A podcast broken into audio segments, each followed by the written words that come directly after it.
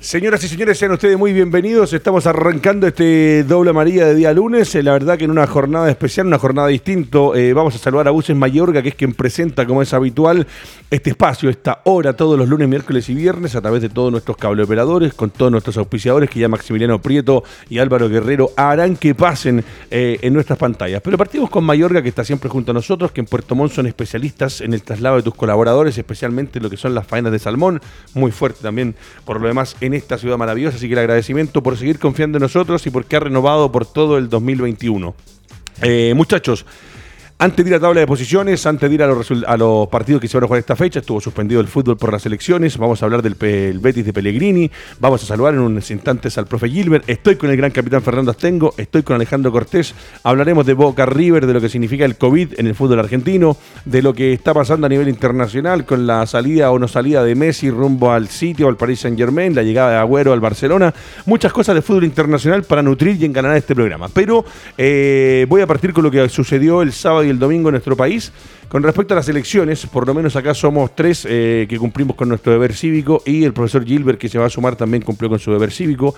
Eh, es una falta de respeto al país como tal, donde nacimos todos, eh, que después de protestar, de exigir cambios, de pedir modificaciones a la constitución, de pedirle a los políticos que trabajen más y hablen menos, que haya un padrón electoral tan grande que no se hizo presente en las urnas.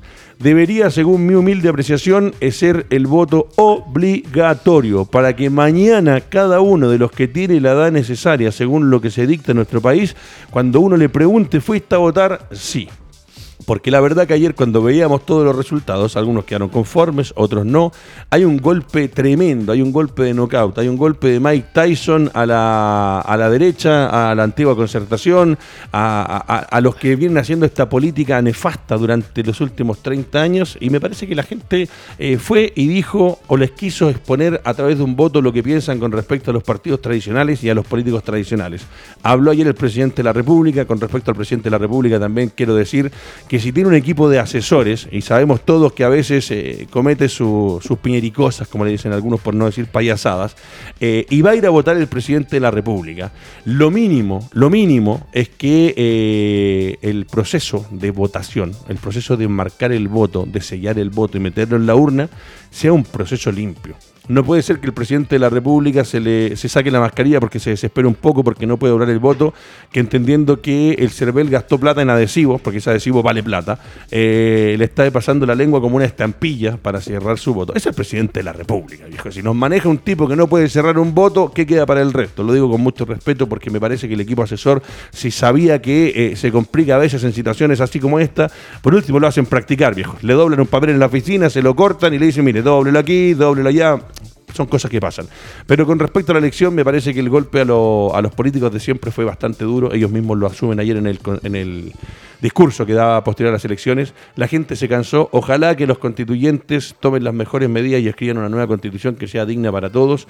Ojo, que lo importante es que trabaje, maestro, usted. Que acá en Chile, que no pase lo mismo que en Argentina o que en varios países sudamericanos, que creen que eh, el Estado tiene que entregarles todo y darles todo gratis. Gratis no hay nada, maestro. no hay nada gratis en el mundo. No hay nada gratis. Lo único que, lo único que a, ti te, te regalen es la vida y después tú haces lo que quieres con tu vida. No hay nada gratis porque todo sale de los impuestos. Y los impuestos los pagan las personas, los pagan las empresas, eh, para que la gente lo entienda. Este es un programa de fútbol, pero ayer fue una jornada histórica donde se hicieron cuatro elecciones en nuestro país y solamente remarcar eso, que los que salieron elegidos lo hagan mejor de los que estaban, los nuevos, los independientes, que se den cuenta que con sus campañas sacaron votos de gente que no quería votar por los mismos de siempre, por los que nos tienen cansados y aburridos a todos y que ahora tienen la oportunidad. Y con respecto a la nueva constitución, que se haga algo, ojalá para que el Estado sea garante de la salud y la educación, que se acabe la educación mala que existe en este país a nivel público, que se acaben las colas donde abuelitos tienen que ir a pedir un número a un hospital o a un eh, consultorio para que la atiendan en seis meses más y cuando a veces lo atienden y lo llaman para decirle que tiene su número de atención y el caballero ya falleció, que esas cosas se corrijan en nuestro país, que las empresas produzcan, que los impuestos se paguen como corresponde y que la calidad de vida para todos sea mejor. Fernando Astengo, el gran capitán, fue a votar como corresponde, como emblema, como símbolo y como referente. Eh, ¿Qué te deja esto que pasa en nuestro país? ¿Es, un golpe de nocauta a la política tradicional? Bueno, lo primero, contento obviamente de haber ido a cumplir mi deber cívico y no solamente yo, sino que toda mi familia. Maravilloso. Muy compenetrado y em, con en realidad con la realidad del país. Efectivamente, como dices tú, la derecha sufrió un golpe de y fue reconocido por todos sus líderes políticos, que eso a mí me, pareció bien, porque muchos de repente empiezan a disfrazar o a maquillar ciertas situaciones. Acá no había nada que maquillar, sino que era evidente que el pueblo eh, se hizo presente y dijo, hasta aquí llegamos. Esto se acabó, eh, ya no queremos el típico político con ese discurso agrio que al final nunca se termina cumpliendo. Así que mm, estoy, estoy muy contento eh, y también estoy de acuerdo con que, contigo en, relación a que hubo mucha gente que faltó en la votación, un millón y medio más o menos, así un cálculo desde la votación del, del apruebo. Y toda esa gente que iba a las marchas, que iba de repente a, protestar por un Chile nuevo, hay mucha gente que se quedó en las casas. Entonces era importante también ese millón y medio para respaldar más, incluso a lo mejor, eh, las votaciones que se originaron en los diferentes eh, cargos. Pero en general eh, contento porque también se desarrolló con una relativa paz. Creo que es un ejemplo realmente para Sudamérica de la manera que se ejercen en las votaciones acá en Chile. Si bien es cierto, hubo algún detallito por ahí, una señora que discutió halagos que lo funaron un poco y cosas así. Pero en términos generales, Chile siempre ha demostrado tener un una cierta educación eh, al momento de, ir a votar, así que eso a mí me deja tranquilo. Ahora, obviamente, esperemos que toda la gente que, salió elegida, que Ahora obviamente que han dado discursos muy bonitos, como en, en otra también lo dieron otros, que se cumplan, que una vez que terminen los periodos de los alcaldes, por ejemplo, uno pueda decir efectivamente este alcalde trató, intentó, se acercó mucho más a la gente y no gobernó solamente de la alcaldía o de los diferentes puestos que ocupan la gente que, fue votada. Tal cual. Eh, de las cosas eh, eh, que se entienden, pero son irrisorias a veces. Eh, la señora que fue a votar y que tenía un color de pelo, que ella lo explica muy bien, eh, hay que tener un poco de criterio también a veces. Si usted está viendo el carnet, está viendo que es la persona, pero por ese motivo, porque es una persona mayor, se tiñe las cañas, no puede ser noticia en nuestro país una situación como esa. Pero bueno. Alejandro Cortés, se lo veo pensativo. Eh, como siempre, lo vistieron bonito el día lunes. Un saludo a la señora Alejandro. Lo veo medio caído, sí, está, un poco caído. Me imagino que eh, no fue eh, de, todo lo, de todas las gestiones, de, lo maravilloso que ha sido el programa esta hora en Touch en nuestra radio. algunos no pudieron obtener la mayor cantidad de votos para poder ser electos. ¿Cómo viste y cómo viviste las elecciones? ¿Fuiste a votar también? ¿Y qué te deja un poco lo que pasó en la jornada histórica de dos días en nuestro país? La verdad es que a mí me, no me sorprende nada lo que pasó ayer. Eh, producto que hace bastante tiempo vengo sosteniendo de que eh, el análisis es desde los últimos 30 años para adelante. Y bajo esa perspectiva, eh, yo siento que los, todos los que somos mayores de 47, 46 para arriba, tenemos que entender de que si nos piden la opinión vamos a poder opinar con, con esta nueva generación que ellos ven otro Chile y son ellos los que están mandando. Esa, es la realidad. Y bajo discursos potentes y de ambos lados, por ejemplo, tú ves una Tere Marinovich que gana, producto de que él dice cosas duras, y tienes el otro sector que también dice las cosas duras, pero yo siento que son los jóvenes los que tienen el poder en estos momentos y los que le tienen que dar un nuevo aire a nuestro país. Ahora tienen el poder, ellos tienen que saber cómo lo manejan. Y me parece bien y espero que sepan administrar lo que tienen. Eso es para mi aspecto general. Y ojalá esos jóvenes eh, con deberes y derechos, porque acá parece que este último tiempo también hay una gran generación eh, de chicos muy jóvenes que, eh, que, viviendo en la casa de los padres creen que eh, todo debería ser gratis y que el Estado tiene que darles y entregarles y entregarles y entregarles, pero también hay cosas que tiene que uno hacer, cumplir, como los de nuestra generación, que era bastante diferente. Hoy día si se pueden hacer mejor las cosas que se hagan, pero entendiendo que para eso uno tiene que derechos y deberes. Profesor Sergio Gilbert, también los últimos, las últimas pinceladas a lo que es los saludo, sé que también fue a votar. Eh, y pensar que Gilbert, la primera vez que votó, ¿ustedes saben cómo votaba? Le entregaban una piedra con un sencillo Matías y tac, tac, tac, tac, tac, tac, tac, tac, tac, tac, tac. el 1810. Tac, tac, tac, tac, tac, tac, tac, no. Profesor Chile se ríe, menos mal que no lo tenemos acá, si no, nos respondería en vivo. Profesor Sergio Gilbert, eh, también, como siempre le digo, me gusta la opinión suya, la del periodista, la de la, de la otra vereda, eh, de ver que faltó más de 1.200.000 personas por ir a votar, de que ganaron algunos que no se pensaba, que la política tradicional, la democracia cristiana, los partidos de derecha, eh, recibieron un golpe y ayer el mismo presidente sale diciendo que eh, hay que entender que la gente se aburrió de la política tradicional, que estos últimos 30 años eh, no se ha mejorado la salud, no se ha mejorado que no hubo la educación, sintonía con el pueblo. Que no hubo sintonía con el pueblo. ¿Cómo vivió el profesor Gilbert este fin de semana de elecciones? Y vuelvo a repetir, históricas en nuestro país, que se desarrollaron de la mejor manera posible, en dos días, en dos jornadas, pero que, vuelvo a repetir, me gustaría que las elecciones fueran con voto obligatorio. ¿Cómo está, profesor? Hola, bueno, buenos días a, todos allá y bueno, y a los, que nos escuchan. Sí, eh, lo, que pasa es que eh, yo, yo veo esto de muchos puntos de vista y hay muchas, muchas, muchas cosas para discutir y para que las conversemos, digamos, como, como sociedad, digo, no, no, no en este programa, sino que como sociedad. Eh, porque eh, se dan muchas señales y hay que saber interpretar esas señales. Una, bueno, yo creo que el, proceso fue impecable, eso, eso para que nos sintamos un poco o, bastante orgullosos los, chilenos, eh, que es uno de los pocos países eh, latinoamericanos y, yo diría del mundo también, en que las, los resultados se dan en forma muy rápida y, certera, digamos, donde no, no hay alegato. Acuérdense, incluso en la última elección de Estados Unidos, todo lo que se, todo lo que, todo lo que generó y todo lo que se demoró. Estamos hablando de, la, de, un país, eh, eh, por definición. Eh, Potencia mundial. Claro, o sea, entonces e, eso es lo primero. Ahora, las señales que dieron cada una de, las, de, las votaciones son, son bastante grandes. Obviamente la primera señal que uno, uno, uno reconoce es la señal de, este, de esta gente independiente que uno decía que, incluso se anticipaba a los grandes, eh, los, que hicieron los que hacían las, eh, eh, digamos, las predicciones, decían que era imposible que los, que los independientes, porque la propia ley los, los, lo, dificultaba, pudiesen tener tanta representatividad y lo lograron. Entonces eso ya para mí es, es, como lo más, lo, lo, más sorpresivo en términos de eh, periodísticos, si lo, si lo quiero decir. Ahora, ojo con lo de los partidos tradicionales. Eh, si, si, uno ve después las elecciones de los eh, candidatos a gobernadores y candidatos a alcaldes, que son las elecciones políticas ya propiamente tal, tú uno veía que eh, era más o menos, sabían caras más o menos repetidas, digamos, tampoco es que haya una renovación total, entonces hay que ir con, con calma sobre, sobre eh, para, para, para desarrollar bien lo que, lo que pasó esta elección. A mí, lo personal, como digo, lo, lo, que más me gusta es que haya este, este espíritu. Yo creo que las cosas se resuelven siempre en una, en una votación. En la mejor, no es, no es el sistema perfecto, pero, pero no hay un sistema mejor. Esa es la, la, realidad. La democracia no es un sistema perfecto, evidentemente, pero no hay un sistema mejor. Y mientras no lo haya, vamos a seguir eh, en este camino. Así que yo me vanaglorio de eso y sería, y sería bien interesante contar además cómo le fue a, la, gente deportista. Yo creo que ese es un, eh, es un tema también.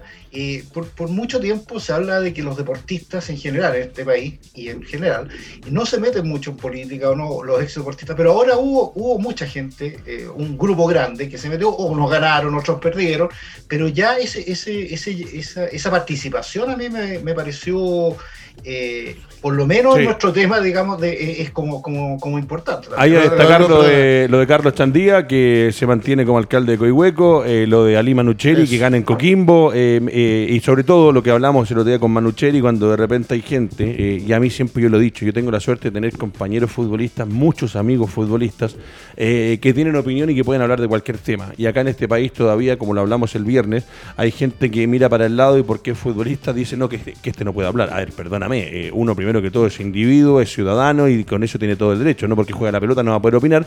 Y me gusta también, y lo recalco, por ahí si, Álvaro Guerrero tiene, que nos busque rápidamente para más ratito, eh, quiénes fueron los que se quedaron con eh, algunos cargos importantes, tanto para la constituyente como alcalde, eso se mantiene.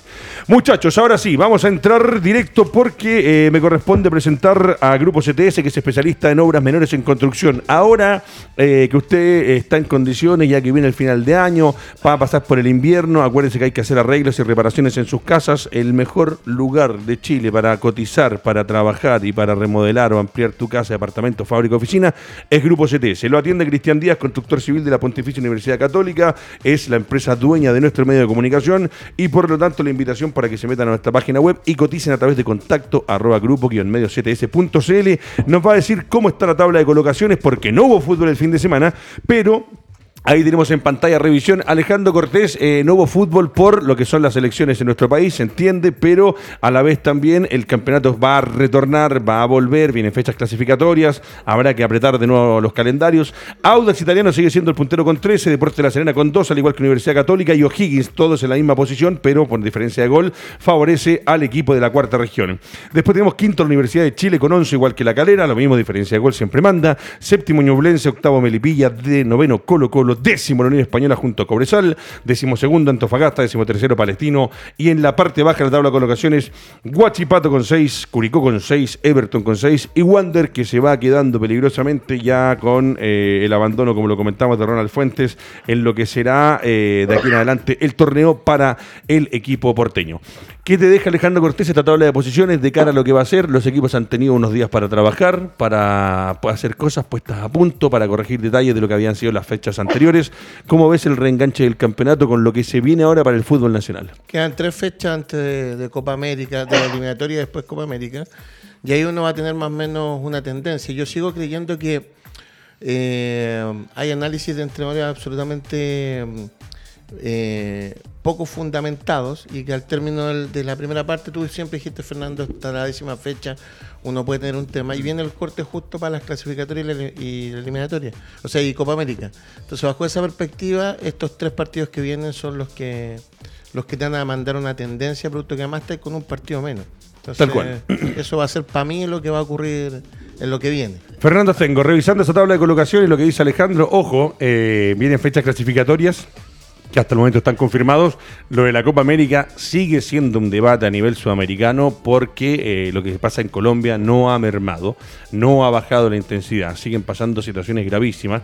Por lo tanto, hay que ver. Y lo que está pasando en Argentina, tuve la posibilidad el fin de semana de hablar con un par de amigos argentinos y me dicen la situación que se está viviendo en Argentina, en Buenos Aires en particular, eh, la escasez de todo, la escasez de trabajo, la escasez de plata. Argentina está pasando un muy, pero muy, muy mal momento. Uno de los países que deberían ser potencia en el, en el mundo por, la geografía que tiene. Eh, pero lo que dice Alejandro, yendo volviendo al torneo nacional, esta tabla de colocaciones, eh, previo a estos partidos por las clasificatorias y Copa América, vamos a llegar a los 10 partidos que habíamos hablado. Hay algunos equipos que van marcando una tendencia, pero eh, estamos recién arrancando el torneo, siete fechas, algunos que se han ido quedando, peligroso lo de Wander. ¿Cómo ves el reenganche del campeonato?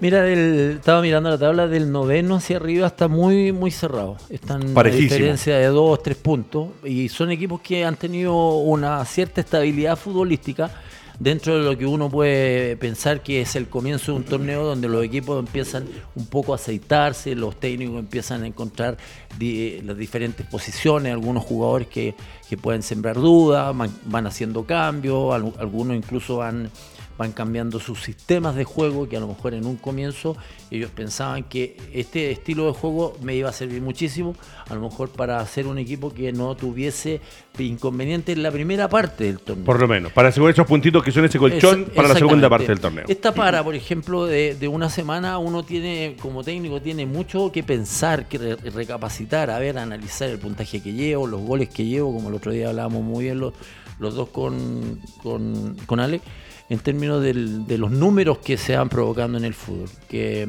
efectivamente era un tema que yo no lo, no lo, visualizaba tan en forma tan profunda, pero conversando con él efectivamente él tiene mucha razón. En, por ejemplo, eh, equipos que hacen muy pocos goles, pero esos goles se convierten en tres puntos. Claro. Hay otros que hacen, tienen mucho más goles, pero eh, no terminan definiendo un partido. Claro, hiciste este, te hicieron cuatro. Entonces, este es el momento para que los técnicos eh, se evalúen ellos mismos, su cuerpo técnico, eh, la parte física de los jugadores, para recuperar jugadores que a lo mejor eran importantes, como por ejemplo Everton que tiene Cerato afuera, que tiene Cueva afuera, que son dos jugadores sumamente importantes como para el desarrollo del fútbol de Everton. Por nombrarte alguno pero hay otros equipos que también tienen, pero para nombrarlo a todos.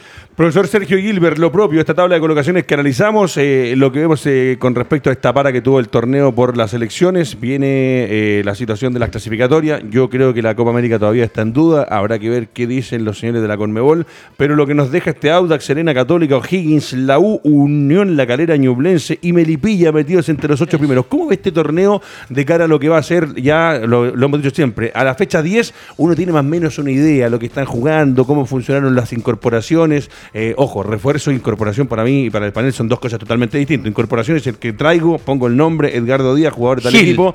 Gil es, un jugador que se puso la camisa de Colo Colo tal y es un refuerzo. Eso es. ¿Cómo lo ve, profesor Gilbert?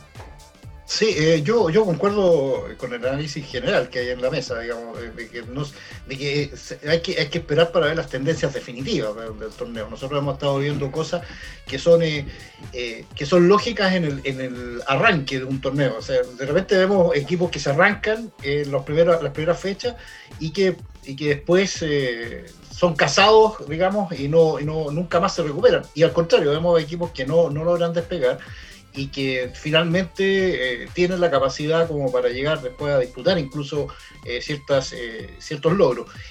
como el caso ahora de, por ejemplo, no sabemos qué va a pasar con Wander, con Rivero, por ejemplo. Rivero es el nuevo entrenador de, de Wander. Sí, Víctor Rivero, que ojo. por favor. Discúlpeme, cortito. se me quedó solamente un detalle. Guachipato va en una posición bastante baja, lleva seis puntos. Y resulta que en Copa está jugando muy bien. ¿Te das cuenta? Que pasan situaciones que, son distintas. Explícalo, Sergio.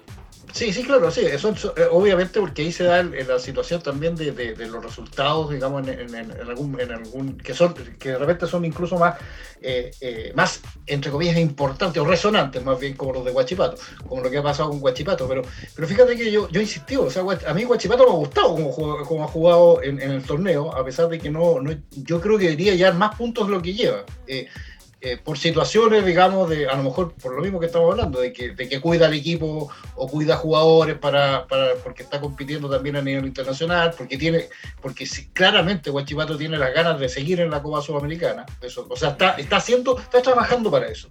Eh, entonces, ahí es donde uno dice, bueno, hay que esperar, porque Guachipato en tanto esté, digamos, en, los dos frentes, a lo mejor se le va a hacer complicado, pero cuando ya suelte uno o, llegue hasta el hasta el límite de uno, eh, se va a enganchar y se va a enganchar bien si es que mantiene esta estabilidad. Por eso yo siempre he, dicho, lo, eh, sí, yo he dicho lo de, lo de Guachipato. Yo siempre, eh, no sé si se, acuerdan, pero yo siempre decía que a mí me parecía soso Guachipato, como que no, no, no era justo a nada. A mí ahora me parece un equipo un equipo con, con propuesta, me parece, con un equipo con intención, que, que tiene una idea, digamos, de que tiene que es interesante.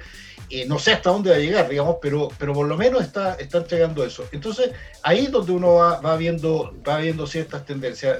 Eh, por ejemplo, los equipos grandes, los equipos que generalmente que nosotros conocemos como grandes, eh, todavía están como, como tratando de adecuarse. ¿ah? O sea, la, la U de Dudamel, el Colo Colo de Quintero, incluso la Católica de Poyet. Es decir, todos se están como acomodando y no sabemos hacia dónde va a ir ese acomodo, sino que eh, eh, la U, por ejemplo, logrando, yo, creo, logrando puntos aún cuando no, no convence, digamos, eh, suficientemente en sus propuestas, y Colo Colo de repente con su propuesta, pero empieza con estas cosas de externas, digamos, que lo empiezan a a, a, contaminar. Y claro, y, y esta católica de repente parece que, que, ya no es la católica de antes y de repente sí. Entonces, eh, todo eso eh, te revela o revela absolutamente que, que estamos todavía en, en, en, el momento de, de, de, observar cómo se van poniendo, digamos, todos estos, estos equipos para, para lo que va a ser, digamos, ya la, la, lucha la lucha final, digamos, del, Recordar que si Guachipato y Palestino tienen un partido pendiente entre ellos, independiente del tema libre, tiene un partido pendiente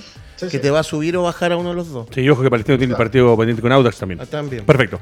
Muchachos, revisamos junto a Buses Mayorga lo que van a ser los próximos partidos. Solamente lo vamos a nombrar porque el miércoles y viernes lo analizaremos en eh, profundidad junto al equipo. Va a jugar Cobresal con Deportes La Serena, Ñublense con Curicó Unido. Ojo, eh, que ese partido puede traer consecuencias en el equipo curicano que no han dado de buena manera en el torneo. Para ellos, el Curicó Ñublense es un clásico, un partido con historia, un partido de los que entre regiones por ahí eh, es importante, así atención con ese compromiso. Wander va a recibir O'Higgins de Rancagua, mamita querida por Dios. ¿Nuevo Riveros? Nuevo Riveros, Víctor Riveros. Eh, ojo, yo puedo, de manera personal, eh, de los años que hice fútbol, lo vi muchas veces al profe Rivero. Me gusta mucho la forma de trabajar. no sé si por ahí en algún momento se terminó, se mareó o no tuvo las condiciones o factores externos afectaron campañas que por ahí eran muy, pero muy, muy, muy buenas de Rivero. Pero creo que es un hombre que tiene la experiencia, tiene el manejo de grupo que le puede traer situaciones positivas a Wander. Pero Remarcar, Víctor Riveros, al igual que lo hizo el profe Ronald Fuente, está tomando un fierro caliente de un equipo que el plantel es reducido, que no tiene grandes figuras y que va a tener que empezar desde el momento que asumió de aquí en más a remar contra la corriente, viejo. Estamos en siete fechas o seis fechas y no tiene ningún punto y eso va a ser una presión. Si logra él eh, arreglar el factor psicológico de los muchachos y sacarles eh, partido, lo puede solucionar. Si no, va a ser una temporada complicada.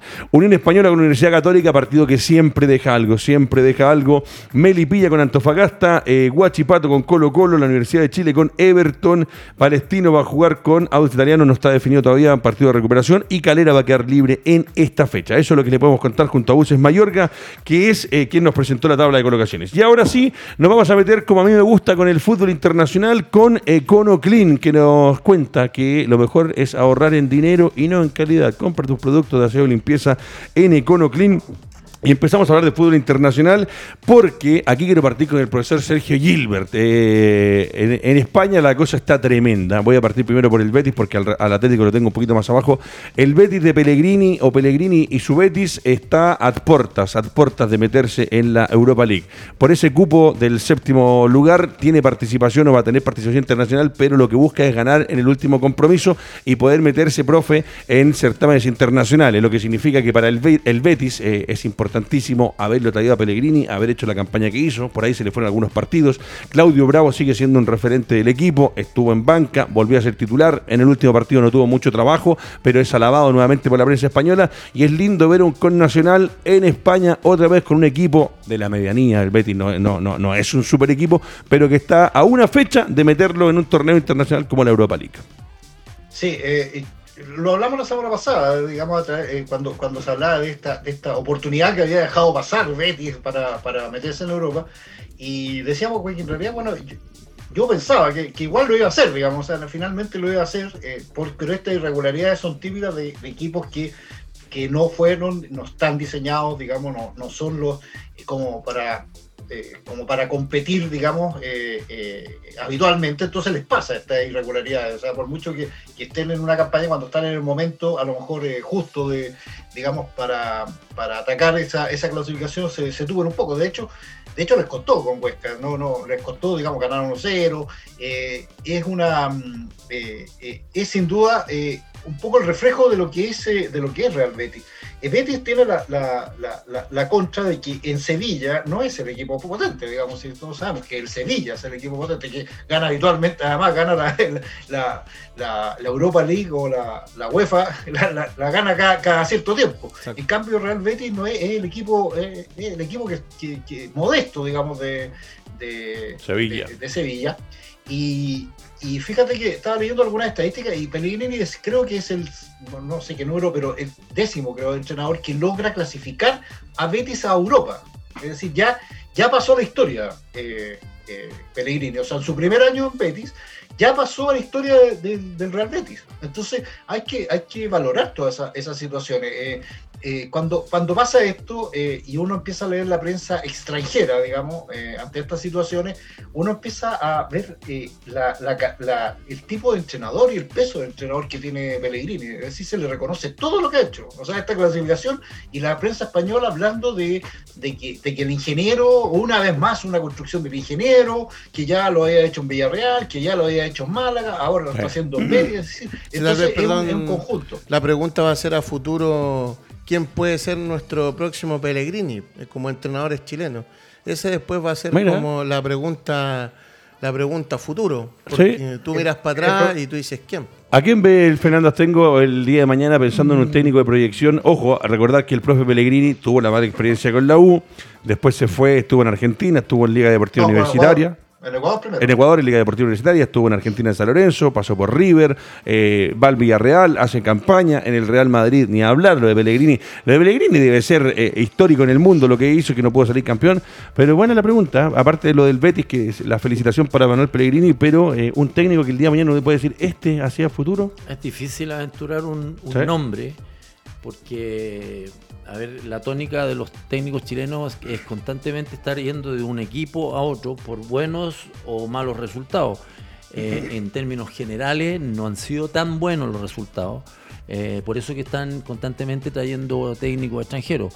Puntualmente tenemos a Colo Colo con Quintero, tenemos a Poyequín Católica y tenemos a Dudamel en, en la. Los temas grandes. Por lo tanto, si hubiese un técnico que efectivamente a lo mejor siguiese eh, pequeños pasos eh, como Pellegrini, a lo mejor estaría dirigiendo uno de estos tres equipos. Yo quiero valorar muchísimo lo de Pellegrini, en el sentido en que, tal como decía eh, muy bien Sergio, él ha tomado equipos que a lo mejor son de la medianía de la tabla, y a lo mejor sus planteles no son de los más millonarios, como el Málaga en algún momento, como el Villarreal en un momento, como el Betis en- en- puntualmente. Cuando tuvo al Real Madrid llegó a 100 puntos. Fue, fue un récord, prácticamente en ese torneo. O sea, Pellegrini pudo haber sido campeón con el, con el Real Madrid. En cualquier otro Y- y campeonato hubiera sido después- campeón. Y después va a la Premier League y saca campeón al, al Manchester City. Y no lo saca campeón con, con, eh, Con el con- que con la cantidad de dinero que invirtieron para armarle un equipo a Guardiola. Que Guardiola le ha costado muchísimo ganar la Premier. Y obviamente a él lo llevaron no para ganar la Premier, lo llevaron para ganar la Champions, como le pasó en Bayern Múnich, que a ellos le llevaron no para ganar el, el campeonato alemán, Europa. porque el campeonato alemán lo gana todos los días el, el Bayern. Tal cual. Pero cuando llegó a la Champions salió volando. Es verdad. Entonces, eh, ahí es donde uno se da cuenta que también influyen mucho los jugadores. Pero en este caso yo creo que influye mucho en la mano de Pellegrini, porque Pellegrini a lo mejor sin tener un gran plantel, él provoca una organización futbolística que le da resultados. Él tiene una espalda importante, es un tipo muy respetuoso, un tipo muy culto, un tipo que es muy estudioso, por lo tanto el jugador que a lo mejor no tiene grandes, grandes condiciones como los del Real Madrid y los del Barcelona, ellos asimilan muy rápido. ¿Por qué? Porque él explica muy bien su forma, Eso su es lo que estilo quiere. de juego. Se entiende. Bueno, muchachos, esa era la pasada por el Betis Fútbol Internacional acá, eh, donde estamos, junto a Econo Clean y al resto de nuestros auspicios que ya pasan por pantalla. Recordar siempre que estamos con Cables Pro, que es quien viste Radio Touch y que por eso se escucha de la mejor manera posible. Estamos junto a Spider Maya, son mallas de protección para ventanas, balcones y terrazas para que tus chicos no se caigan. Estamos con Pizzería El Gambino, que también colabora junto a nosotros y así aparecerán en pantalla todos aquellos que están junto a nosotros. Momento de Copa Libertadores. Fernando León Astengo, eh, Católica, tiene un partido mañana frente a Nacional en Montevideo, donde eh, puede, de obtener un buen resultado, soñar, ojo, de los últimos 10 años creo que ha sido una vez que la Católica ha pasado de fase en lo que es Copa Libertadores. Eh, hace dos o tres semanas atrás el equipo parecía desinflado, sin una idea clara y perdiendo partidos en condición de local que lo dejaban para muchos ya casi eliminado y nosotros siempre lo hemos dicho en este programa. Tranquilidad muchachos, no porque ganemos un partido somos los- somos los mejores del mundo y no porque perdimos uno somos los peores del mundo. Hay que siempre ir trabajando y viendo. Lo que sí, en algún momento la Católica se veía un poco más complicado, pero ahora frente a Nacional, allá en Montevideo, estadio que usted ha jugado y conoce a la perfección, se va a jugar una chance importante de sumar tres puntos, si es que así lo quiere, eh, la Católica y Gustavo Poyet con sus jugadores, e intentar seguir avanzando en esta Copa Libertadores que para los chilenos ha sido tan escasa hace tanto tiempo. Sí. Yo creo que lo que ha venido mostrando Católica estos últimos momentos, estos últimos momentos de Sí. fútbol, yo creo que uno puede aventurar que efectivamente pueda obtener un buen resultado. Estoy hablando desde un empate a ganar. Porque siento que eh, el, el- el triunfo que obtuvo, eh, lo que hizo en Argentina también, yo creo que eso eh, le da mucha confianza, sobre todo que Católica tiene un plantel de jugadores jóvenes. Y eso a los jugadores jóvenes les refuerza muchísimo. El estado de ánimo. También refuerza un poco la creencia en el técnico. Porque cuando uno está y ve a un técnico que empieza a hacer cambios que no están dentro de tu circuito Como lo que futbolístico, pasó con Melipilla. Claro, uno empieza a cuestionar cosas, pero cuando ve que el equipo empieza a funcionar con algunos cambios que ha hecho y el equipo empieza nuevamente como que a retomar una senda futbolística que todavía no la ha retomado del todo, eh, puede que efectivamente Católica pueda pasar a la otra fase. Perfecto. Alejandro Cortés, Católica, Copa Libertadores, va a jugar con Nacional allá. eh, hasta el momento con Poyet sin mayores complicaciones con sus jugadores dentro de la parte física y médica. Eh, sería un bonito momento para que la Católica pudiera por fin eh, salir, ya lo hizo en Argentina, sumar puntos importantes y empezar a pensar de que este año no solamente vamos a llegar a participar porque se ganaron el derecho en el torneo nacional, sino que se puede hacer algo más jugando esta Copa que en Sudamérica eh, y en el mundo después de la Champions League debería ser uno de los torneos de clubes más importantes. Bueno, empatando podría asegurar ya el tercer lugar que entrar a Sudamericana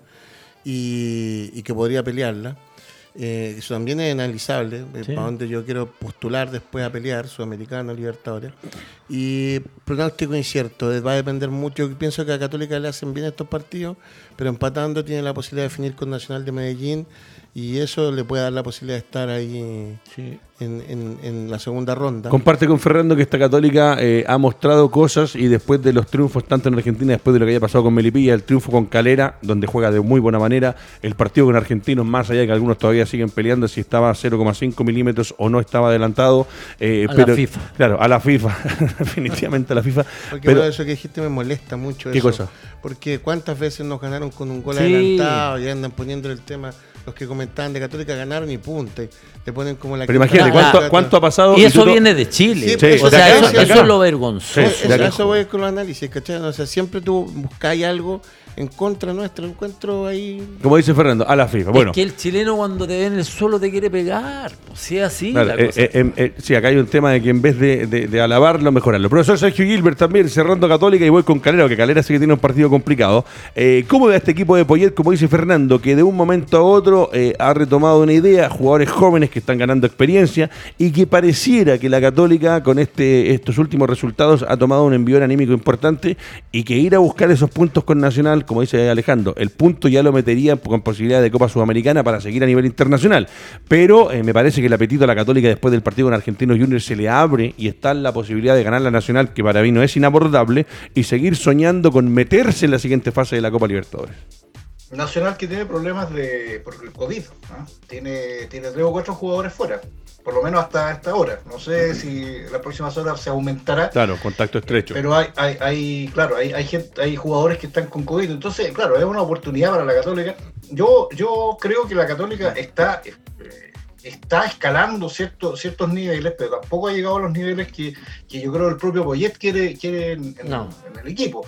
Eh, podemos discutir por qué, cuáles son las razones, hay cierta tensión, digamos, que, ha sido reconocida incluso en el, en el plantel. Entonces, eh, hay que ver cómo se maneja eso, pero pero evidentemente triunfos como el de la semana pasada se tienen que valorar, digamos, en su justa medida y tienen que, ser, eh, y que es lo más importante. A mí me pareció de todo, en todo caso que sí estaba derrotado. El, el tema es que el tema es que más allá de eso, es que más allá de eso, Fernando y, Alejandro, el tema más allá de eso es que eh, el análisis que tú tienes que hacer del, de la católica es que el resultado es lo valorable y la proyección también pero también tienes que ver el, juego, digamos, lo que, lo que tú ves, digamos, en, y yo creo que la Católica todavía está escalando, todavía no ha llegado, digamos, y yo no sé hasta dónde va a llegar ese, ese, ese eh, todavía veo un poco confuso apoyar en, yo, yo estoy de, acuerdo contigo, sí, yo creo que está en un proceso de una búsqueda. Claro, y eso yo y, tú lo ves que y uno lo ve, por ejemplo, en, los cambios que hacen las formaciones. O sea, claramente le está buscando cosas que todavía hay cosas que no le convencen o cosas que él ve, digamos, que no le gustan, que, que y está buscando los intérpretes para, para eso. está, está tomando la decisión de a poco del tema de sacar a web del, del, plan internacional, de la titularidad. menor. Y no es y no es fácil ese, ese, ese, cambio, porque obviamente hay, hay un montón de cosas que, que, implica ese cambio, no solamente una cosa futbolística, sino que un caso con una cosa de liderazgo, un montón de cosas que... Claro, lo, lo, que repercute en el resto del plantel. Claro, entonces hay que ver todo eso, todo eso y, y yo concuerdo con Alejandro, y eso yo lo discutía el año pasado con Fernando, cuando yo le decía que, eh, que qué raro que discutiera con Fernando, pero el, yo le decía que en realidad los equipos, hay equipos que, que tienen que ver hasta qué es, qué es para competitivamente lo que a ti te conviene. Y, yo decía que la Católica, el año pasado lo decía, la Católica tenía, si, si, se iba a la Copa Sudamericana, era ese su campeonato, que es ahí donde puede apostar. Competitivamente, claro, Fernando decía, claro, es que es mucho más importante ir a competir con los mejores. Es que sí, yo lo escucho. Sí, yo, es que, ¿sabes qué pasa? que yo siempre he tenido la idea que cuando, a medida que compites con los mejores, tú vas creciendo. como futbolista, sobre todo equipos jóvenes como la Católica se enfrentan a desafíos más grandes y más potentes. Y eso no significa que, si pierden se van a frustrar. Sí, no, lo que pasa, Fernando, es que esa es la visión técnica del asunto. Es, la visión de, justamente de una persona que, analiza el tema. O sea, eh, que, en general, yo eso lo he escuchado no solamente de ti, sino que de muchos entrenadores. Decir, no, que yo prefiero ir a competir con los mejores. Eh, sí, pero la gente lo que va a quedar siempre va a ser la competencia de, cómo va, de, ver a su equipo ganar, de ver a su equipo capaz de ir a, pelear una final, por ejemplo. Entonces yo creo que, eh, yo creo sinceramente que la Católica, claro, claro, o sea, la gente de la Católica debe estar esperanzada y, y, si gana, y si gana en Montevideo va a ser mucho más claro, en que la Católica puede pasar a la segunda fase, incluso del, Sí. del, del- del torneo de la Copa Libertadores, pero en el fondo ya yo creo que, que, que está pensando en que, en que, claro, ahí vamos a pasar de fase, pero después empieza a llegar River, empieza a llegar eh, Flamengo, empieza a- entonces yo prefiero ir a jugar con, a ver, con- no, no sé, pues prefiero ir a jugar a lo mejor con, eh, con, eh, con rivales en que yo sé que voy a tener más, más, eh, más posibilidades y quizás llegar y lograr una, un título sudamericano, que es la Copa Sudamericana. Entonces, ahí, ahí es un tema que viene, eh, que, Que es discutible, porque digo, si a mí me elimina Flamengo, bueno, me, me eliminó Flamengo, me eliminó River, Pero- que tienen fortuna en términos de activos como jugadores. Eso está súper claro. ¿Entiendes? Yo, Sí, yo sí, tengo el- claro, pero- pero, pero- pelean pero hasta digo- el final. Claro, o sea, el hincha, el hincha, el hincha de la Católica estará viendo, pucha, ojalá pasemos a la segunda ronda. Ah, un partido con River, pucha, ir a ver. eh, No, y partido las lucas que le entran también. No, no, pero desde el punto de vista del hincha. El hincha en las general. eh, claro, no, pero el hincha ve, pucha, o sea, voy a ir a enfrentar a, a, o a Flamengo, a, a Río, pero después empezar a decir, pucha, voy a ir a enfrentarlo, pero yo en realidad prefiero enfrentar un brasileño más, más, más, más pichiruchi en la Copa Sudamericana para así ganar y, y llegar a la final. No sé, Eh, es un tema súper discutible, o sea, es súper Sí. abierto. porque- Pero, porque pero yo ahí, por aquí, ejemplo- cortito. Pero pensando de esta manera, no estamos pensando en, en no avanzar. Sí, en, no, en yo, que eh, lo- los equipos no, no, no- Sí. no invierten en algún momento. Por ejemplo, Sergio, Católica ya arma su estadio, ¿cierto?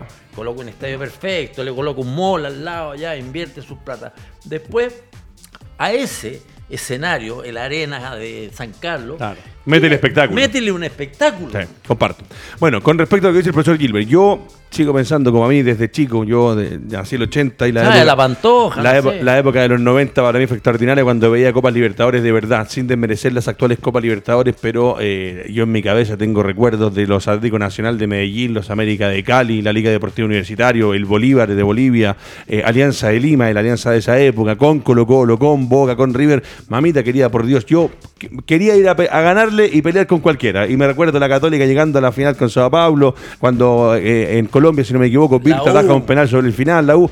Pero bueno, lo podemos discutir. Lo que no podemos discutir es que Calera está otra vez intentando meterse. Es un equipo que con su funcionamiento, con su estructura, está. Y ahora Capitán tiene otro partido también y va a jugar contra uno que en algún momento fue un coloso del fútbol sudamericano, eh, hoy día ha hecho cosas importantes frente a equipos chilenos, no es el Vélez de Chilaver y compañía, pero eh, la Calera tiene que ir a jugar con Vélez para intentar sacar puntos. Me parece que entre la Católica de Vélez yo lo veo mucho más complicado lo que tiene que hacer el equipo de Calera, que en el campeonato nos muestra algunas cositas, tiene derrotas como la con la Católica, pero que a nivel internacional para mí ha hecho bien las cosas, ha jugado de una manera interesante, a veces aguantando, porque parto contigo porque tú siempre dices, y lo has dicho, partido de copa. Y Calera tiene que ir a hacerle un partido a Vélez entendiendo que es un partido de copa y contra un equipo que, si no me equivoco, fue campeón intercontinental, ¿no? Con Chilaver. Sí. Perfecto. O sea, es un partido obviamente eh, difícil porque Vélez pues, a lo mejor no es la tremenda potencia que fue en algún momento, pero siempre Vélez va a ser un equipo complejo y complicado. ¿Por qué? Porque ellos tienen un ritmo constantemente, eh, domingo a domingo, diferente al ritmo que tenemos nosotros. Tienen un vértigo muchísimo más grande. Son equipos coperos. Coperos, son equipos coperos, son equipos que saben manejar situaciones. Si es a ellos te hacen un gol o dos goles y necesitan los tres puntos, se te van a agrupar y te van a jugar de contra. Sí, y mira- no tienen ningún asco. ¿eh? Sí, y acá te doy un dato porque lo de Calera tiene que ser, eh, no sé si Alejandro va a compartir conmigo, pero casi que a vencer o morir, porque en el grupo de Calera eh, queda poco por delante por jugar, han jugado todos cuatro partidos. Está Flamengo con 10 puntos, ya como siempre en la siguiente fase. Vélez está con 6, Liga Deportiva Universitaria con 4 y Calera con 2. O sea, lo de Calera es ahora a vencer o morir. Tiene que ir a jugarse la chance de rescatar esos puntos para quedar todavía recién con cinco unidades y en la última fecha de su grupo ver si tiene chances, como dices tú, o de una sud- Obliga. sudamericana o de seguir en Copa del Sí, está obligado. Para mí está obligado. Sí, aquí tiene otros condimentos también que Vélez, aparte de estar obligado a ganar, producto de su eliminación en el torneo argentino del, del sábado con Racing. Entre paréntesis, extraordinario Gabriel Arias en Racing. Muy bien. Eh, Sí, alabado por todos los medios argentinos como el mejor arquero del momento del fútbol argentino. Extraordinario. Y va a ser, yo, yo sigo creyendo que la gente Calera está participando, está llegando, evaluando, conociendo el medio, y yo creo que no es un partido que le genere estrés a Calera. Yo pienso que Calera va y si ganamos bien y si perdemos bien, es lo que creo. Pero está bien, pero le pregunto ahora a Gilbert, ¿no es el momento, profe, con esta tabla de colocaciones que yo le doy de- del grupo de Calera, ¿no es el momento de salir a jugarse el partido? De salir a, a- a- a un vencer o morir. O sea, si pierde, queda eliminado.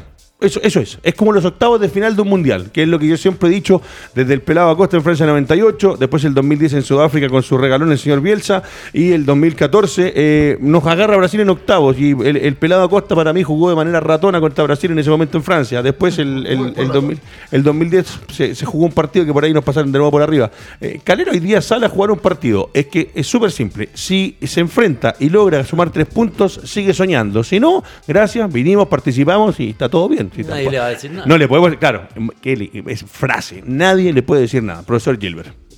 Claro, es que yo, yo comparto un poco lo que dice Alejandro. O sea, yo no creo que haya un- una cosa eh, estresante en Unión La Calera sobre este partido. Incluso si tú ves o sea, la irregularidad de Vélez, porque Vélez en el torneo, digamos, en el torneo argentino ha sido criticado por su irregularidad, digamos. eh, eh, vino acá a hacer la calera un partido un partido copero y le ganó bien a la calera, le ganó sin, ningún problema a la calera. Entonces tampoco eh, la calera eh, eh, eh, debe estar pensando en que, en que tiene la, obligación de ir a buscar los puntos. Eh, yo creo más, y en, en este caso, incluso más que en la católica, creo más en el, en el hecho de que ellos estén pensando, pucha, a ver si logramos llegar a la Sudamericana. De partida, de partida, el, el, el grupo, o sea, cuando tú, se, se- se hicieron los grupos, ¿qué dijimos todos? La católica, a la católica le favoreció más el, el grupo, Sí. pero pobre, pobrecito la calera, dijimos. Dijimos, porque la calera sí que tenía rivales que eh, eh, aparecían inabordables para, para cualquier equipo chileno y para Calera en particular. Entonces, yo creo que la Calera está, está, va a visualizar este partido como, bueno, una opción, su opción se la va a jugar, pero no así eh, de modo, de modo eh, digamos. O sea, si al final no es bueno, no va a ser drama. No, Claro, va a, ir, va a ir a jugar, va a ir a jugar su partido y no, no como, como eso de matar o morir, o sea, de que es la oportunidad y que todo. No creo, no creo. Yo creo que lo están pensando justamente en a ver qué me conviene, a ver, pucha, de repente un empate, yo voy a llegar, a- puedo pelear hasta el último a la Copa Sudamericana. Yo creo que por ahí, por ahí está la, el No, no, no, yo, de- yo, de yo comparto contigo que a lo mejor eh, no, no va a ir a, a lo mejor a quemar las naves y va a salir a atacar en forma de media. Va a ser un partido inteligente, va a ir gastando seguramente el partido. En la medida que vayan transcurriendo los minutos, les van favoreciendo, porque Vélez va a querer, eh, obviamente, ir a, a ganarle el, partido. Su única Sí, competencia. Su única competencia, exactamente. Pero Sí. yo, o sea, en lo que yo no estoy completamente de acuerdo es que en, en la presión o en el estrés que tiene el jugador, porque obviamente uno va, va a jugar un partido internacional, uno se va generando solo expectativa, aunque el, técnico el técnico jamás te va a decir, ¿saben qué? Vamos al muchachos, si, si, si no ganamos no pasa nada, quédense tranquilos. No, ese mensaje Claro. no existe No, en el existe. fútbol. O Y sea, el si Coto se lo dijo a Palestino. ¿El Coto? El Coto se lo dijo a El Palestino. Coto es bastante El Coto le especial dijo a para Palestino, este no es nuestro com- este no es nuestro campeonato. Ah. Se lo dijo a Palestino en el grupo. Se lo dijo a los dirigentes también. Se lo dijo, lo dijo la prensa, le dijo, Claro. no es nuestro campeonato. Yo ahí comparto y contigo, sacó. sí. Yo no lo- como técnico no, lo- no lo diría jamás. No. Muchachos, nos quedan los últimos. ¿Cuánto nos queda, Maximiliano Prieto? Según yo, 10. 10 minutos, 10 minutos. Tenemos 5 y 5 para dos temas diferentes. Eh, el que viene ahora es eh, con respecto a la definición del torneo español, que yo lo encuentro extraordinario. Sí sé, o sí hoy día puedo decir que la liga inglesa está dos peldaños más arriba que el resto del fútbol mundial. Por, por vértigo, por rapidez, por toques, por pases. Uno los ve jugar y dice, este, es- esto es fútbol, es lo mismo que jugamos en Sudamérica, es lo mismo que se juega. Jerarquía de jugadores. y por jerarquía de jugadores. Después, eh, creo que está entre España e Italia, y aunque muchos discuten conmigo, a mí la Liga Argentina la sigo poniendo entre las mejores ligas del mundo. Pero eh, estamos a una fecha.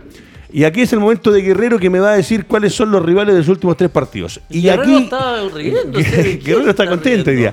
Eh, y acá quiero un tema eh, y hablar- a- hablarlo contigo, Fernando, y con el resto de los muchachos. ¿Le puede gustar o no le puede gustar cómo juega el Cholo Simeone? No ha querido tomar la selección argentina porque entiende que adentro, como muchas veces se dijo, que el equipo de la selección lo maneja Messi, por eso no ganan nada desde el 93 cuando estaba Basile y compañía. Eh, y no ha querido ir a tomar la selección argentina. Gallardo tampoco la quiere tomar. Gallardo haciendo cosas extraordinarias con River y el Cholo Simeone a punto, pero a punto de ser campeón en España. Iba perdiendo recién el fin de semana 1-0. Eh, Suárez, uno de los monstruos con Lewandowski, creo que son los dos mejores nueve del mundo. Eh, a los 88 58 hace el gol, está tocando la puerta del campeonato y lamentablemente eh, para nosotros va a tocar que el último partido lo juega contra el Valladolid. Y usted dirá, ¿por qué para nosotros? Sí, porque en el Valladolid está eh, Fabián Orellana, el equipo que compró el gordo Ronaldo, y el Atlético ganándole a este equipo que está casi descendido, sale campeón, el Barcelona ya quedó en el camino y el Real Madrid tiene chance de amargar la fiesta. Pero el Cholo Simeone, a su fútbol, ahí está, peleando como siempre en Champions League y hoy día a punto de ganar la Liga de España. Bueno, desde que el Cholo toma al Atlético siempre ha sido como un cierto protagonista, a veces más cercano al, a, los, dos primeros, hasta, ha estado cuarto, quinto, pero siempre ha estado dando un cierto combate a los equipos grandes como el Real y como, como el Barcelona. Se supone que el tercero en, términos de, de, plantilla y en términos de, lo que propone el equipo.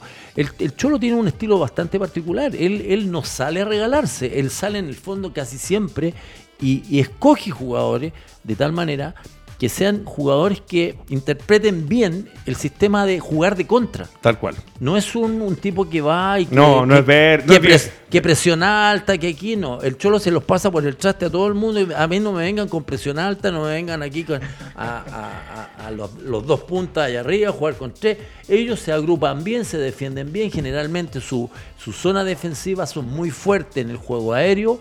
Y, y tienen a Suárez. Y cierran muy bien los espacios se agrupan muy bien. Entonces a los equipos efectivamente que tocan, que tocan constantemente, él le reduce los espacios y les mete contra. Y además ahora tiene el monstruo que tiene ahora, que es Suárez, que muchos partidos a lo mejor el, el, Atlético a lo mejor no ha debido ganarlo, pero Suárez ha querido ganarlo. Perfecto, Guerrero, cerramos el fútbol español porque nos metemos en el tema que quería discutir yo con los muchachos hoy día. ¿Quién viene? ¿Quiénes son los rivales del fútbol español? Sí, hablar de Duque.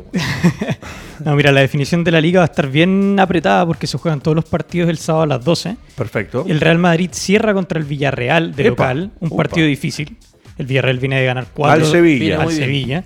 Y el Atlético de Madrid cierra con el Valladolid, como dijiste tú, de visitante, pero Valladolid todavía tiene para salvarse el descenso. Partido difícil. Así que es un partido muy complicado. Barcelona, que está fuera totalmente, lo todo con el Eibar ya descendido. Y habían preguntado también por el Betis. El Betis juega contra el Celta de Vigo de visitante. Complicado. Betis ya no alcanza a me encanta esa cámara, Me encanta esa cámara porque ahí está Maximiliano Prieto y ahí está Guerrero. Ese Guerrero, cuando usted pregunta quién es Guerrero, ese Guerrero. Muchachos, ahora sí llegamos al tema. Los últimos 10 minutos se los dedico a esto porque eh, salen en medios digitales una declaración de Walter Montillo. Eh, donde hay cosas que uno no ve en el día a día, que los jugadores cuando son parte de una institución tampoco muchas veces la comentan para no generar ruido. Pero Walter Montillo dice vuelve a la carga en la U y revela que Rafael Dudamel lo mandó a entrenar a Alaska. Esto con referencia a dónde y cómo entrenaba. Dice, Dudamel trabaja por un lado con los titulares, por otro con los suplentes y en otro sector los juveniles o los que no iban a ser citados para el siguiente partido. Con esos últimos me hizo entrenar una vez en los primeros días de enero. Como mis números del GPS no eran los que él necesitaba. Iba a ser su hasta el final del torneo. Y él habla de que eh, parte de su decisión de retirarse anticipadamente del fútbol porque quería jugar un año más, parte por esta mala relación con el técnico. Viví eh, su destrato en carne propia cuando en una oportunidad me mandó a entrenar a lo que nosotros bautizamos como Alaska. Eh, no está Montillo en la U. Para mí sigue siendo un jugador que, a ver, lamentable porque Cañete no ha logrado adaptarse y no, no, no, ha sentido el peso de la camiseta de la U. Pero para mí Montillo es un jugador como a veces me cuesta entenderlo de buena nota en la Católica. Tienen todavía por darle al fútbol. En la U un referente, la dupla con la Ribey funcionaba muy bien. ¿Cómo ves hoy día que un jugador sale después? Porque debe haber estado muy dolido. Él hizo esfuerzos económicos importantes por volver y por estar en la U y sale como muchos referentes de los equipos grandes de una mala manera y hoy día revienta y dice que en el fondo fue la relación con Dudamel. El por qué Dudamel no habrá tenido buen feeling con Montillo, ahí hay que ver también cuál es el porcentaje de responsabilidad que tiene Walter Montillo. ¿Sabes lo que pasa? Que eso es falta de experiencia de, un técnico en el manejo de, de grupo y de ciertas situaciones que son individuales. Si tú veías que Montillo tenía algún inconveniente físico o no, respondía a ciertas situaciones, él debió haberlo conversado con él personalmente, haber hablado con el preparador físico y estamos en presencia de un jugador que es ídolo en, en Universidad de Chile, que a lo mejor el rendimiento en este minuto no está siendo de un ídolo que fue en años pasados, pero este muchacho merece el respeto. Por lo tanto, nosotros lo vamos a trabajar en forma especial. Si nos pregunta por qué está trabajando, al costado porque nosotros estamos haciendo un trabajo especial para recuperarlo físicamente porque lo necesitamos, eh, porque es un jugador importante para, para nuestro esquema. Ese es un buen mensaje de un técnico está apoyando al jugador, lo está blindando y no le está faltando el respeto, como lo acaba de decir Ricardo, que lo mandó a un sector con los juveniles. Yo no, no tengo nada contra los juveniles, pero ellos están para, para aprender. Montillo ya lo tiene todo aprendido. Solamente que faltaba seguramente, a lo mejor que se pusiera físicamente, pero es una falta de respeto total la que ha tenido Dudamel. Pero vuelvo a insistir, se lo atribuyo a la falta de manejo de jugadores profesionales él siempre dirigió jugadores jóvenes, que a los jugadores jóvenes le pone, le- tú le dices que se pongan de cabeza y ponen de cabeza. Y en Brasil dirigió Fue, 30 días. eh, fue allá 30 días. Te aseguro que no alcanzó ni a, ni a aprender, ni aprendió ni siquiera parte del idioma. Por lo tanto, el tipo no tiene manejo de. de- in- digo, no, no tiene un manejo individual de ciertas situaciones Claro. que grandes técnicos. ¿Tú crees que Pellegrini iba a mandar a Montillo a entrenar con No, los juveniles? Imposible, porque es otro criterio y otro sentido común del fútbol. Tal cual. Antes de cerrar con Alejandro, que se nos van yendo los minutos, quiero escucharlo a Gilbert también. Eh, yo este tema lo quise sacar porque hoy día lo leí en, en medios digitales. Eh, a mí me molesta la falta de respeto con los ídolos. Entiendo que los jugadores cumplen un ciclo, llegan a una edad que ya no son los más importantes, pero se ha visto mucho las salidas. Se habló de que Montillo le quería hacer la cama a Dudamel, salió a hablar Sergio Vargas en su momento también. Para mí la gestión de la Universidad de Chile en general, recordar que estuvo peleando el descenso no hace mucho, así que hay que, ir entendiendo cómo se manejan las cosas. En Católica Mirosevic, que hoy día está de vuelta, pero en su momento lo echaron en un pasillo, y eso se lo puedo reafirmar y confirmar, de hecho él mismo lo dijo, lo echaron en un pasillo, le dijeron que no seguía más, lo de Esteban Paredes por teléfono con el señor Moza, Eh, pero hoy día lo de Montillo sale, profe, después de ya bastante tiempo, después de un torneo entero que la U no estuvo contando con él, Eh, ¿qué le deja a usted esta sensación? Comparte con Fernando lo del manejo de grupo, el trato que hay que darle al jugador del fútbol cuando ha sido referente de una institución y cuando un jugador como él que hace esfuerzos económicos para estar. Fernando, por favor. cortito para que no me critique Gilbert. Yo creo que Montillo lo que debió hacer sí, haberlo dicho cuando estaba acá. Claro. Solamente a eso voy. Profesor Gilbert. que- es que yo creo que ese es el punto. Yo descreo absolutamente. eh, a ver, no, no es que descrea. yo- lo que pasa es que eh, eh, cuando, cuando pasa esto de que después de tantos meses, cuando ya tú, fuiste, tú fuiste afuera y empezáis a, a lanzar la- las bombas, eh, yo en lo personal como periodista, digo, no, no, no, no, no estoy en otro, en otro ámbito que ese. Como periodista empiezo a pensar que en realidad se está tomando la. está, está en, el, en el lugar de confort donde puede fácilmente atacar, y más aún hoy donde atacar a Dudamel es fácil, es relativamente fácil, digámoslo, es un, es un blanco fácil.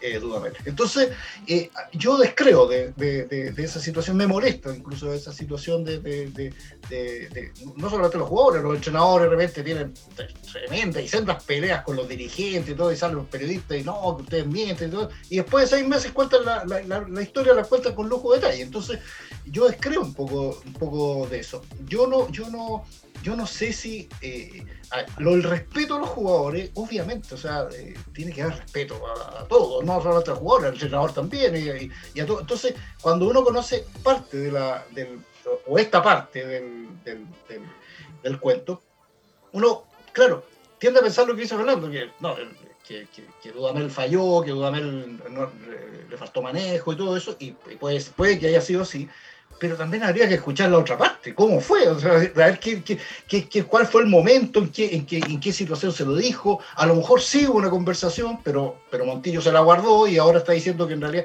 eh, ¿me? Sí, se Entonces ahí es donde yo, yo, yo descreo un poco de, digamos, del, eh, yo creo que el cuento todavía no se ha contado bien, digamos, no se ha contado de verdad. Ojo, Es lo que mismo como que- muchas es- cosas en la U, que han pasado, han pasado muchas no, y cosas. como- en- y, sí. y- y yo te aseguro que en las cosas en Colo Colo también, También. no, sabemos, sí, No, no tenemos idea eh, cuando nosotros hablamos de, de oh, que, injustos fueron con, eh, con Barroso. Yo no sé tampoco lo que pasó con Barroso eh, y yo no sé. Entonces. eh, Siempre hay un porque, 50 y porque- 50. porque- Y sale Quintero diciendo todo- que yo quería a Barroso. Claro, es que, Ya. es que yo, yo, yo he escuchado después de que en realidad Quintero, Quintero salió a decir eso para, para no para, para que no lo no, no lo apaciguar aguas. que- Profesor. Que la decisión fue de él. digamos, Perfecto. Alejandro Cortés, voy a cerrar contigo porque ya nos queda lo último y tú eres hincha de la U, tienes más información que nosotros con respecto a esto. ¿Qué te deja lo que sale hoy día? Como dice el profe Gilbert, ¿por qué no lo dijo en el momento? Como dice Fernando, eh, yo también creo, cuando hay cosas que se tienen que decir en el momento son esos instantes precisos. Mira, ¿sabes que hoy día pasó esto? Te cueste la pega, te cueste lo que te cueste, pero salir decirlo en el momento. Porque después, eh, claro, da para interpretaciones, ¿habrá sido así? ¿Cuál es la otra mitad de la historia? Lorenzetti seis títulos, Montillo uno. Lorenzetti se fue calladito cuando lo mandaron a préstamo nacional de Montevideo. Parece una falta de respeto, Montillo, ya suficiente, se fue. dejó tremendo condor en el momento que salió a hablar que no le renovaron el contrato en plena pelea del descenso. La verdad que no entiendo hoy día, la U a quinto, tiene un partido menos, gana, queda segundo. No entiendo. Para mí lo más importante como hincha de la U, no hay nadie más importante que la U y Montillo no es más importante que la U y no es más importante que un sinnúmero de jugadores que dejaron más que, la que él por la U y se fueron callados de la U. Perfecto. No, claro. ¿Qué, qué- qué es lo que busca con, Lorenzetti. qué es lo ¿Qué que busca con diciendo estas cosas en este momento y no cuando la debió decir, que te lo dije en un momento? Sí, sí. O sea, a mí me manda con la- a entrenar con los juveniles y yo le Y digo, no va. ándate para la casa. Perfecto. Muchachos, con esta música se nos va, se nos pasó volando el programa extraordinario como siempre, agradecido, nos vamos a reencontrar el miércoles, agradecerle al gran capitán Fernando Astengo, a Alejandro Cortés, viene, Gracias. viene hasta ahora en touch, imperdible hoy día, imagino que hay mucho análisis de todo lo que va a estar el fin de Análisis semana. Eh, agradecer al profesor Sergio Gilbert también, como siempre, como es habitual. Y eh, tuvimos que poner una cámara. Tuvimos que poner una cámara hacia atrás del escenario para que cuando llegara Guerrero eh, poder confirmar que realmente estaba acá cuando libre, timbra libre asistencia, porque después al final de mes llega a cobrar el sueldo y trabaja uno de 30. Entonces, esa cámara que usted ve hoy día es, eh, no es por gusto, es por necesidad de la empresa. Muchachos, nos despedimos. Voz en Mayorga presentó el doble amarilla. Eh, agradecidos por su sintonía. Recuerden que lo pueden ver de Arica a Punta Arenas por todos los cable operadores. Iquique TV, Arica TV, Radio América Televisión, DSH, está Costa TV, está Nativa Televisión, Temuco Televisión, TV8 en Concepción, Vértice TV, Cult TV en Valdivia y Patagonia Radio Televisión. Me quedaba el Salar, en el Salar también. Será hasta la próxima.